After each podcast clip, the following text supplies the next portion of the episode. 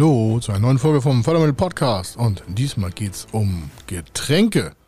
Ja, eine Getränkeherstellung und zwar in Gründung eines Teams und die haben wir begleitet. Das ging noch während der Corona-Phase los und das hat echt auch Schwierigkeiten gemacht. Dazu erzähle ich gleich noch ein bisschen was. Aber entscheidend ist, es geht hier um 2,2 Millionen Euro bis Break-Even. Das heißt, wir haben hier Maschinen, IT-Infrastruktur, das muss ja, so eine Produktion muss ja aufgebaut werden. Das können Sie sich vorstellen, da ist nicht nur die Rohware wichtig, also das äh, Getränk selber, sondern auch die Umhüllung, also das Glas. Das muss ja auch alles gelagert werden, da gibt es Materialkosten, die müssen hergelagert werden. Dann gab es Lieferschwierigkeiten, dann gab es natürlich Diskussionen mit der Bank und den Förderstellen und das alles haben wir auch schon mal in einer Sendung im Fernsehen dargestellt. Und hier dazu ist quasi das nicht Sichtbare, was wir hier mitgebracht haben, und zwar die Audiospur. Warum? Weil das Thema bei vielen immer noch so tief sitzt, mit diesem Thema Craft Beer zum Beispiel oder eigene, also nicht alkoholische Getränke herzustellen. Also so oder so kann man es ja nutzen. Und der Vorteil ist, das geht auch mit Förderprogrammen. Und zwar sehr, sehr gut. Warum? Es ist ja eigentlich eine klassische, klassische Gründung im Teambereich. Aber entscheidend hier in diesem Fall war, wie gesagt, 2,2 Millionen Euro. Und das in so einer, so einer wirtschaftlichen ähm, asynchronen Pandemielage war echt eine Herausforderung. Und wenn Sie solche Fälle auch selber haben oder sagen, Mensch, ich habe auch so ein schwieriges Projekt, dann sind Sie bei uns genau richtig. Warum? Das wollen wir gerne lösen. Und das hier, was wir jetzt haben, ist ein Beweis dafür, dass es auch geht. Das soll Sie motivieren, selber nach vorne zu kommen. Warum? Unternehmerisch wirksam zu werden heißt auch, unternehmerisch wesentlich vermögender aufzubauen in die Zukunft, was für die Familie zu hinterlassen oder auch selber ein schönes Leben zu führen. Und das wünschen wir Ihnen also. Also, wir hören uns den Praxisfall an und dann gehen Sie einfach weiter nächsten Schritt. Wenn Sie Hilfe brauchen, rufen Sie uns an, schreiben uns eine E-Mail. Also, bis gleich. Er ist Mr. Fördermittel, Buchautor, Vortragsredner, Moderator seiner eigenen Fernsehsendung zum Thema Fördermittel und Geschäftsführer der Feder Consulting. Mit seinem Team berät er kleine, mittlere und große Unternehmen rund um die Themen Fördermittel, Fördergelder und Zuschüsse. In diesem Podcast bekommen Sie wertvolle und entscheidende Informationen, wenn es um die Themen Investitionen, Innovationen und Wachstum in Unternehmen geht. Über 25 Jahre Erfahrung, mehrfache Auszeichnungen als Fördermittelexperte, mehrere Milliarden Euro betreutes Investitionsvolumen und über 11.000 Unternehmensprojekte. Davon können Sie jetzt profitieren. Hier ist der Fördermittel-Podcast mit Kai Schimmelfeder. Herzlich willkommen zu einer neuen Ausgabe vom Fördermittelmagazin. Und ich will mal starten mit der Frage, trinken Sie gerne Bier? Sind Sie schon mal in der Getränkeherstellung aktiv gewesen? Nicht, dann wird dieser Fall Sie auf jeden Fall interessieren. Wir schauen uns heute an Craft Beer, Gründung eines Teams zur Getränkeherstellung im Bierbereich und zwar Handwerksbier. Das heißt nicht Handwerkerbier, sondern Handwerksbier. Also Craftbier, wie ich schon gesagt habe. Also keine industrielle Produktion, sondern relativ überschaubare Flaschenproduktion. 15, 20.000 Flaschen pro Geschmack, pro Biereinheit. Also nicht Millionen Flaschen irgendwo anonym irgendwo auf der Welt, sondern meistens bei Ihnen ums Eck, regional bezogen. Hier in Hamburg haben wir das auch. Es gibt das in Bayern, es gibt das in Thüringen, es gibt das in Nordrhein-Westfalen. Überall sind solche Getränkeproduktionen quasi wie aus dem Boden geschossen. Aber die haben einen riesen Nachteil. Die haben ein sehr hohes Maschineninvest. Das heißt, da ist sehr viel Geld notwendig, um Maschinen und um die ganzen Tanks herzustellen. Und je mehr Sorten sie haben, desto besser müssen sie auch von der Logistik hier die Produktion vorantreiben. Aber Praxisfall schauen wir uns gleich mal im Detail an. Dieser Fall war besonders spannend. Warum? Es sind äh, drei Personen, also ein Gründerteam, die vorher alle angestellt waren oder zu dem Zeitpunkt noch angestellt waren, als das Ganze geplant wurde. Und kam einmal aus der Chemie, das passt vielleicht ganz gut, einmal aus der BWL und einmal aus der normalen Technik. Also eigentlich eine sehr harmonische Zusammenstellung eines Teams, aber hatten vorher mit äh, Bierproduktion nichts am Hut. Jetzt kann man sich ja fragen, warum geben die ihre sicheren Jobs auf und warum machen die jetzt in Bierproduktion? Die waren hobbymäßig zwar leidenschaftlich Biertrinker, aber das sind ja viele in Deutschland. Das heißt nicht, dass jeder eine Bierproduktion aufbaut. Die hatten das quasi vom Opa in die Wiege gelegt bekommen. Der Opa der einen von diesen dreien, der hatte früher mal so eine, ich sag mal, nach dem Krieg war das so, äh, Bierproduktion selber mal aufgebaut, so eine kleine, ja, so, so für die Nachbarschaft.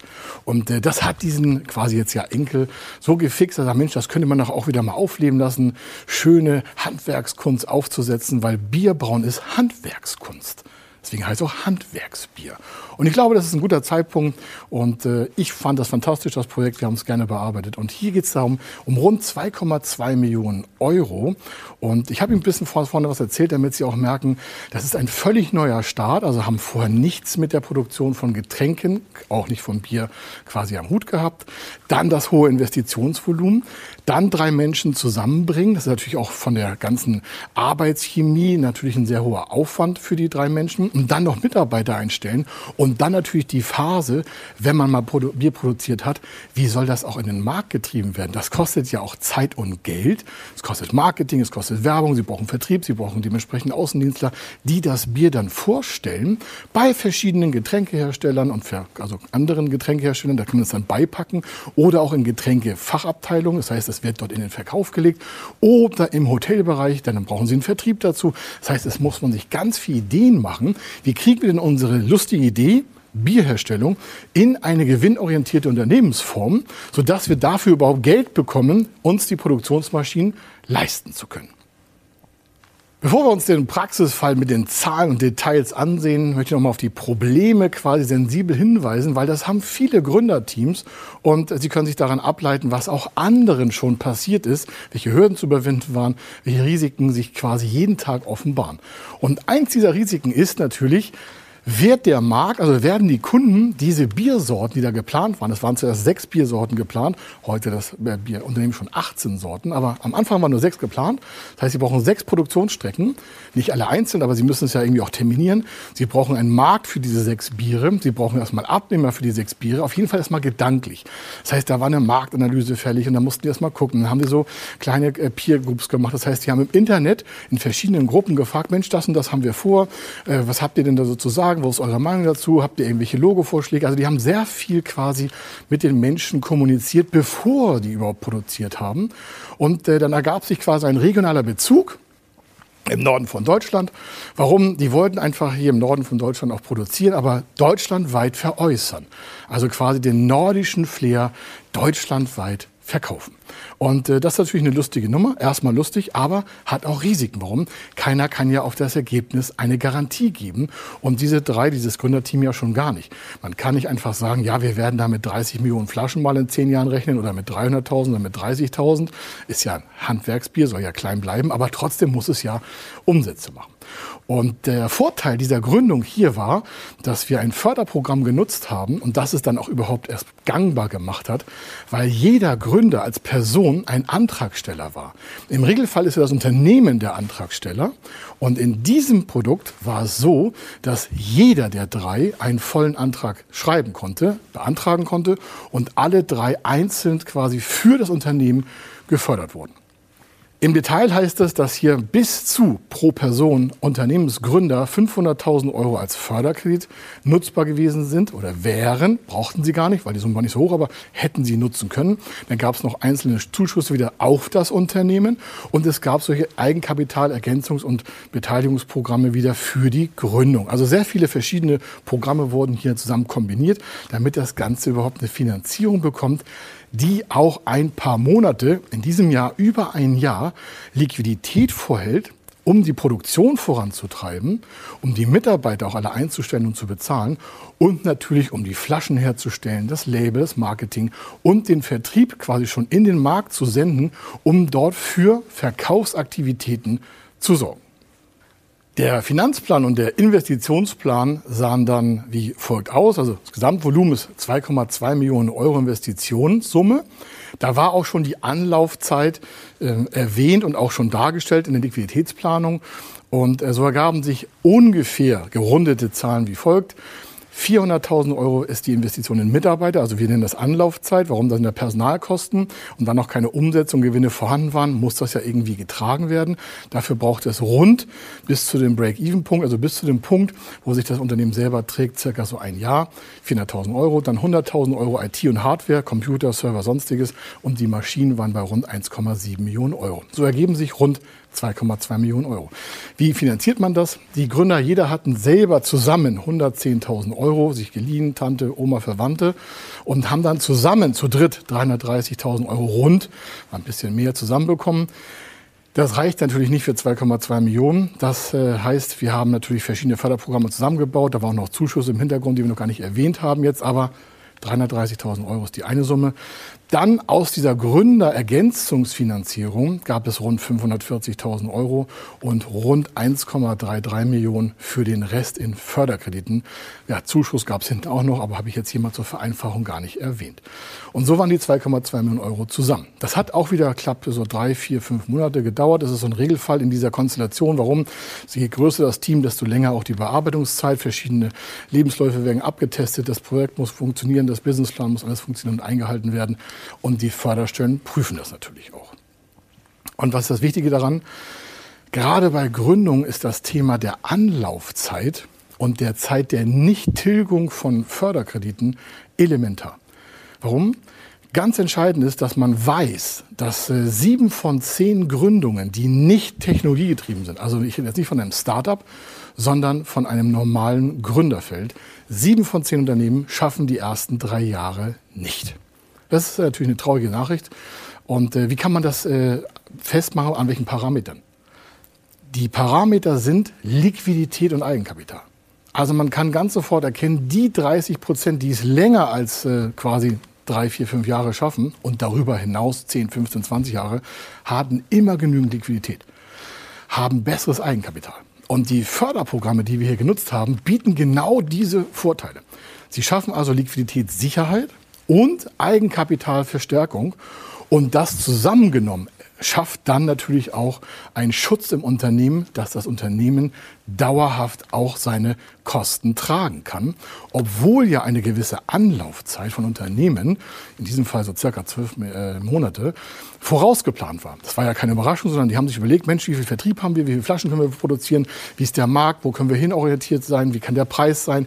Diese ganzen Parameter wurden ja vorher in einem Businessplan über die Finanzplanung hinein transferiert. Und dann ergab sich einfach, Jungs, wir brauchen zwölf Monate, bis wir quasi in den schwarzen Zahlen stehen. Falls Sie fragen, wie kriegt man diese Liquiditätsvorteile gesichert? In diesem Fall war es so, dass die einzelnen Gründer, jeder von den dreien, eine gewisse Förderkreditsumme genutzt und beantragt hat, die sieben Jahre tilgungsfrei war. Das heißt, das Unternehmen ist für einen Teil der Refinanzierung sieben Jahre nicht verantwortlich zu tilgen. Zwar verantwortlich für die Rückzahlung ab dem dann achten Jahr und dann weitere äh, sieben Jahre raus. Das heißt, wir sind rund von einer Laufzeit von 15 Jahren, wobei die ersten halt sieben Jahre gar nicht getilgt werden. Für einen Teil wurde eine einjährige Tilgungsfreiheit erwirkt, sodass Sie merken, aha, das erste Jahr hat sehr viel Liquidität ins Unternehmen gespült aus dieser Förderprogrammproblematik und dann fangen die an zu arbeiten, produzieren, Mitarbeiter einstellen, entwickeln, Geschmackssorten, auch mal was geht ja mal fehlerhaft und dann gehen Flaschen kaputt, dann geht der Geschmack nach hinten los, der Markt will es nicht haben. All diese Sachen muss man ja einplanen und dann hatten die einfach dann auch nach einem Jahr knapp drüber seine äh, starke Tragfähigkeit, wie auch geplant. Es war eine harte Arbeit, muss man dazu sagen, hat sich jetzt nicht vom Himmel einfach so ergeben, sondern sie haben hart dran gearbeitet und das war der Vorteil.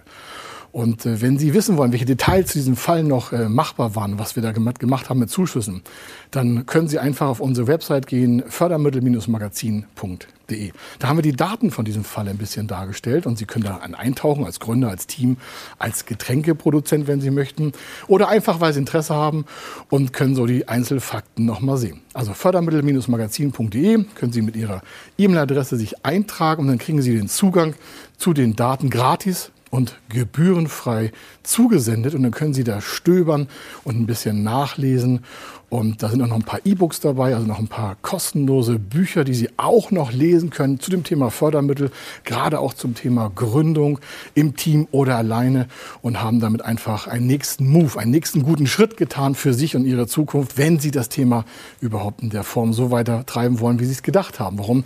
Nicht jede Gründung, habe ich ja gesagt, ist erfolgreich. Man kann gute Sachen vorbereiten und ein Teil dazu ist die Webseite fördermittel-magazin.de. Und wenn Sie sich fragen, wie geht man da voran, was muss man tun, ist das Erste, was Sie einfach machen, eine Idee zu haben und zu sagen, wo will ich in den nächsten zehn Jahren eigentlich mit meinem Leben hin? Oder mit der Familie auch oder mit den Freunden, Verwandten. Was soll da eigentlich in den nächsten zehn Jahren passieren? Und wenn Sie wissen wollen, wie man da eine Planung macht, das finden Sie auch auf der Webseite fördermittel-magazin.de. An dieser Stelle sage ich Tschüss, hier war der Kai Schimmelfeder und ich wünsche Ihnen viel Erfolg für Ihre Zukunft. Wenn Sie wissen wollen, ob Ihre geplanten Investitionen förderfähig sind und wie Sie zu den richtigen Förderprogrammen kommen, dann gehen Sie auf die Website www.fördermittel-testen.de. Dort können Sie Ihre Projektdaten an das Team von Feder Consulting übermitteln und erhalten dann ein Ergebnis zu den möglichen Förderprogrammen gesendet. Viel Erfolg und eine gute Zukunft.